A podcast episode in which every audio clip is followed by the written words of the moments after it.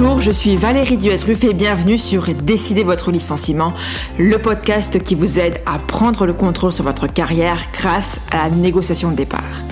Mon but, c'est de vous livrer des conseils concrets, ce que je donne à mes clients au quotidien, pour vous permettre d'adopter les bons réflexes. Et aujourd'hui, nous allons parler de comment se déroule une collaboration avocat-client. Voir un avocat, ça fait souvent peur. Du moins, c'est ce que me disent certains de mes nouveaux clients. On pense immédiatement conflit ou contentieux ou beaucoup d'argent, beaucoup d'honoraires. Et donc, c'est pour ça que je veux prendre le temps par cet épisode de vous expliquer comment se déroule une collaboration entre l'avocat et son client. La première étape de cette collaboration va être la prise de contact, à savoir quand vous allez contacter l'avocat pour voir de quelle façon vous pouvez collaborer ensemble.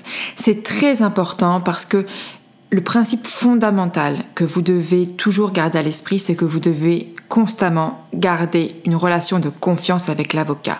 Si vous n'êtes pas en confiance avec l'avocat, si la confiance vient à faire défaut à quelques moments de la collaboration, il faut lui en parler et si ça ne fonctionne toujours pas, partir. Donc c'est au moment de la prise de contact que vous allez sentir si ça match, si ça fonctionne avec cet avocat.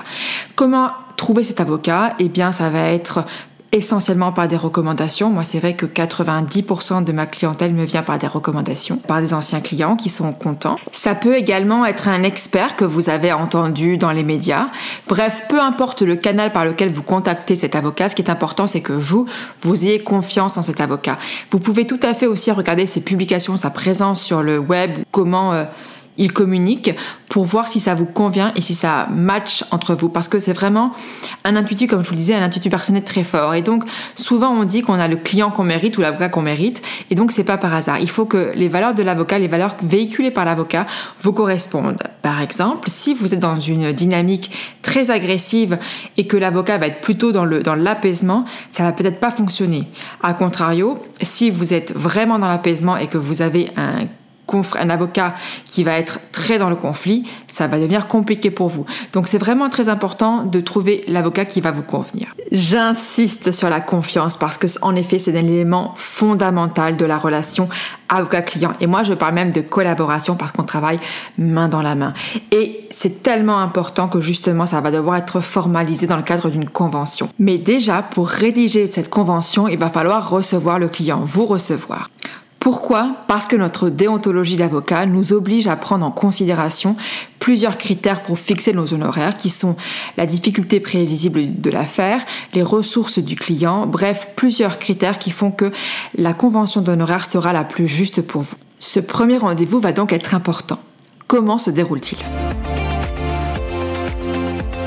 Déjà, lors de la prise de contact, j'ai interrogé rapidement, succinctement, le client sur sa situation. Donc l'objectif de cette consultation, de ce premier rendez-vous, va être justement de comprendre vraiment la situation, de l'explorer en détail. Donc je demande au client de venir, si le rendez-vous a lieu au cabinet, muni de certains documents qui vont être le contrat de travail et les 12 derniers bulletins de salaire, ainsi que tout élément qui me permet une bonne compréhension du dossier. Si le rendez-vous ne se fait pas au cabinet pour des raisons qui appartiennent au client, euh, dans ce cas, je lui demande de m'envoyer ces éléments par euh, voie électronique.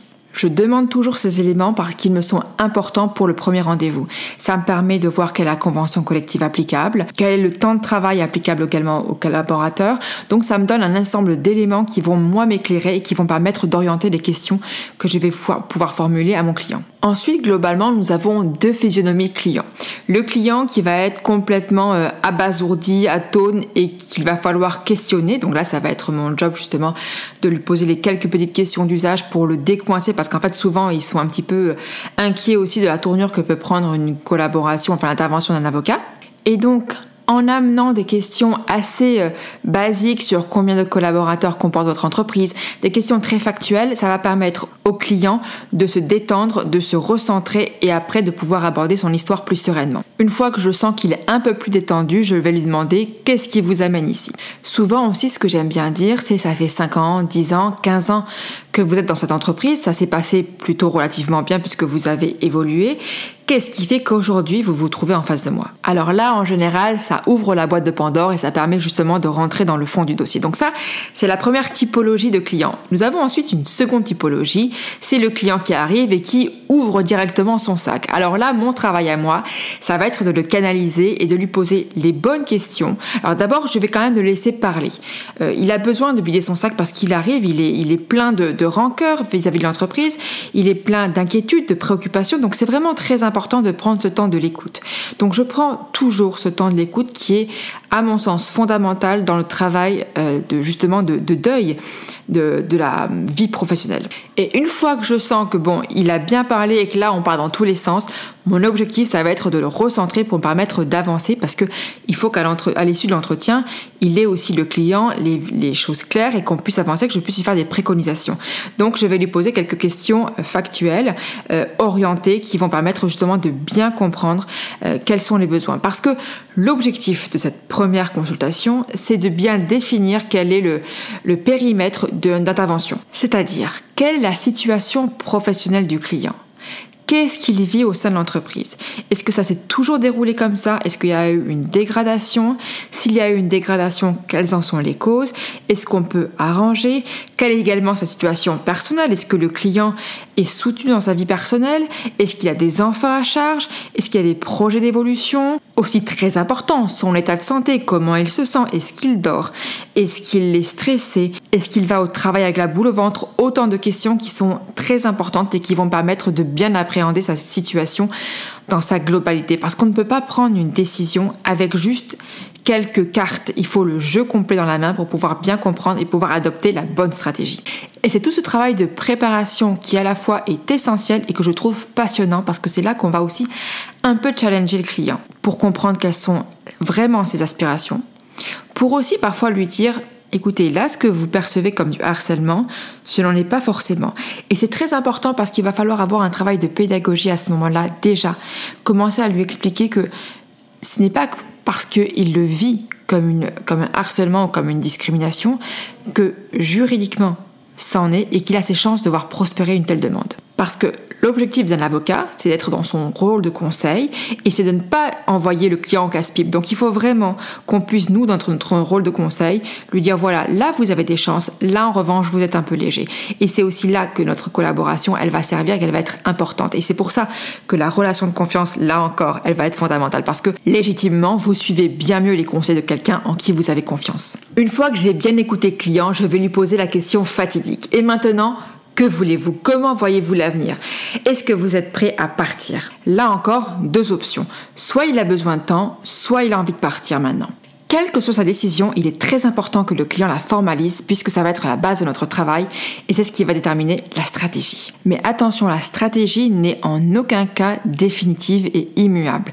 Bien au contraire. D'abord, je considère que c'est la stratégie qui s'adapte au client et non pas le client à stratégie. Donc, ça veut dire qu'il n'y a pas une stratégie type, mais une stratégie par client. Et même une fois qu'on a établi la stratégie pour le client, cette stratégie n'est pas immuable puisqu'elle va, elle a vocation à évoluer en fonction des circonstances de l'affaire, à savoir en fonction des circonstances peut-être, des attentes et des besoins du client qui peuvent évoluer en cours d'affaires, mais également en fonction de la réaction de l'adversaire, c'est-à-dire bien sûr l'entreprise, l'employeur. Une fois qu'on s'est mis d'accord sur la stratégie adoptée et sur les actions à mettre en place, notamment les premières, en particulier celles de recueil et de constitution du dossier, dont je parlerai dans un prochain épisode, vient le temps de la formalisation de la convention de collaboration.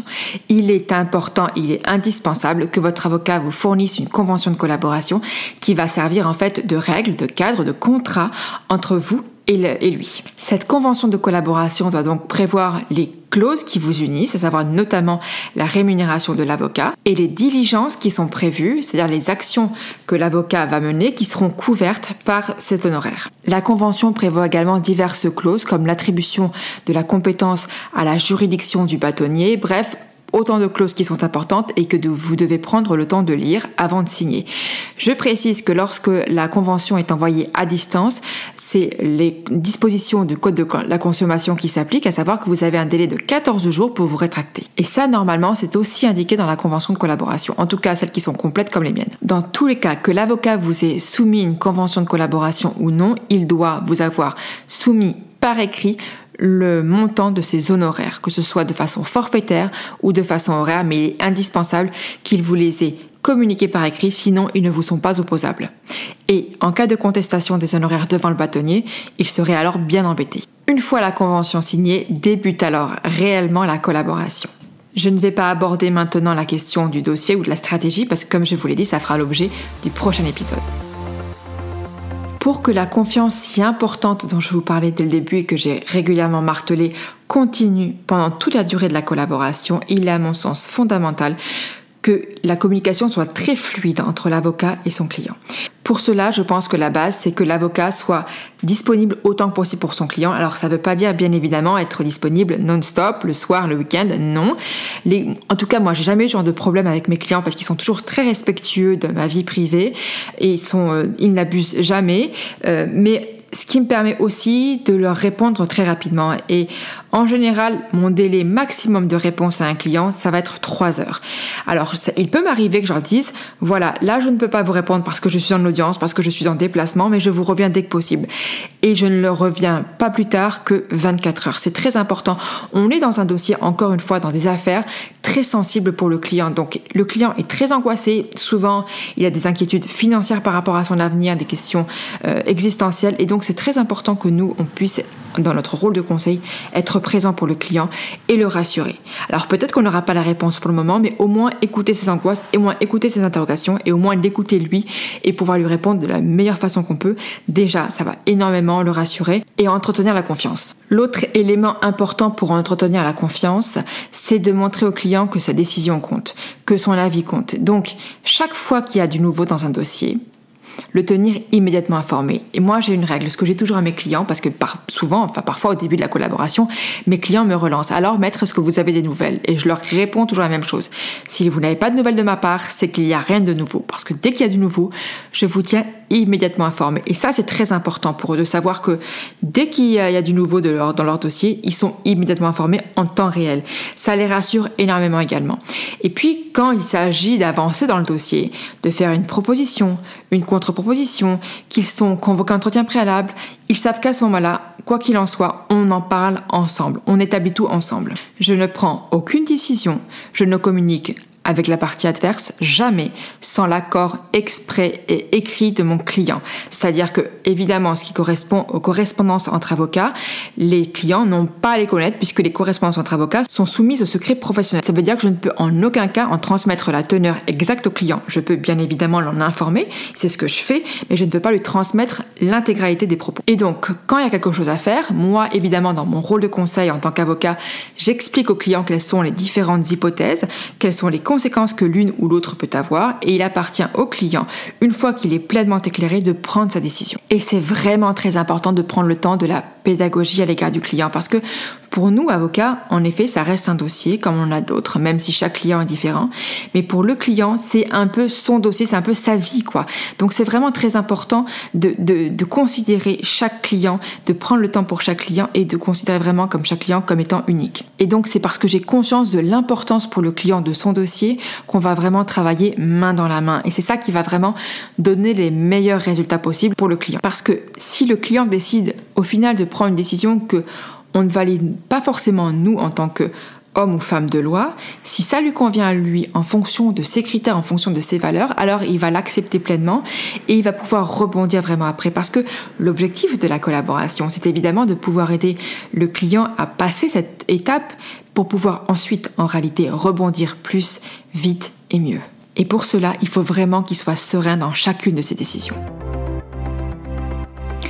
quelle que soit l'orientation prise par le client, qui en général, on va dire que très majoritairement ça aboutit à une rupture, une fois que toutes les actions ont été menées à leur terme et que ça a abouti, il y a toujours une réunion de clôture, c'est-à-dire un rendez-vous au cours duquel le client et moi, nous allons faire finalement le compte-rendu final, le, bilan de cette collaboration. Très souvent au premier rendez-vous, lorsque le client vient et qu'il est submergé par des sentiments assez négatifs à l'égard de son employeur, il est plein de colère, de tristesse, de déception, il est aigri, bref, autant de sentiments négatifs, et il arrive vers moi, il me défoule ça, et puis moi je lui dis, mais vous savez, en réalité, ce que vous vivez est une opportunité. Alors, souvent le client me regarde avec des yeux ronds comme des billes, il se dit que je dois être complètement folle, et évidemment j'embraye en lui disant, oui, vous savez, aujourd'hui ce que vous vivez comme une épreuve est en réalité une opportunité. Une opportunité pour vous de, de mieux vous connaître, de rebondir et d'aller vers quelque chose de mieux pour vous. Aujourd'hui, vous ne me croyez pas, mais vous verrez au dernier rendez-vous, vous me direz, maître, vous aviez raison. Et c'est justement lors de ce dernier rendez-vous que, évidemment, ils me disent, maître, vous aviez raison, parce que ils ont découvert des choses sur eux. Euh, souvent, quand vous êtes dans un processus comme ça de séparation, vous découvrez des ressources insoupçonnées chez vous. Et c'est en ça que c'est très intéressant et ça forme un excellent apprentissage sur vous qui va vous aider pour la suite. Également, par exemple, si vous avez vécu un burn-out, ça vous apprend aussi des choses pour ne pas réitérer un burn-out. Donc c'est vraiment un excellent apprentissage pour vous. Et puis surtout parce que dans l'intervalle, souvent, vous avez pu vous poser les bonnes questions, savoir est-ce que c'est vraiment ce type de job dont j'ai envie, est-ce que j'ai envie d'en profiter pour faire euh, une reconversion, pour faire une formation, pour m'installer à mon compte. Plein de questions justement qui sont amenées dans le cadre de cette épreuve et qui donc, de fait, se convertissent en opportunités. Et c'est donc là que se termine la collaboration. Pas complètement, parce que comme moi je vis vraiment des moments très intéressants avec mes clients et que je, je, prends vraiment fait et cause pour mes clients, peut-être même un peu trop parfois, parce que je vis complètement les dossiers avec mes clients, j'aime bien prendre des nouvelles de mes clients. Alors pas tous les jours, pas tous les mois, mais euh, il m'arrive de prendre des nouvelles, parfois cinq ans après, parfois dix ans après, pour savoir ce que vous êtes devenu. Et ça c'est tellement intéressant et tellement enrichissant de voir les carrières que vous faites après une rupture, ce qui vous semble être un moment difficile finalement. Encore une fois, vous a permis de bien rebondir. Ah, et j'ai oublié un point important également pour vous, pour les clients, qui sont les honoraires. Souvent, c'est à ce moment-là aussi que réglée la question des honoraires, notamment des honoraires de résultats, puisque l'honoraire de diligence doit être versé en début de collaboration. En tout cas, c'est préférable. Et pour l'honoraire de résultat, parce que moi, je fonctionne essentiellement à un honoraire de résultat, c'est à ce moment-là, au moment de la fin, qu'il m'est versé. Voilà, je crois que je vous ai à peu près tout dit sur la relation entre l'avocat et le client pendant la collaboration. J'espère que cet épisode vous a intéressé et vous a appris des choses et que vous voulez que je continue. Si c'est le cas, laissez-moi au moins 5 étoiles et surtout un avis pour booster les algorithmes et me faire connaître auprès du plus grand nombre. Merci pour votre soutien et à très vite pour parler de comment constituer un dossier. Merci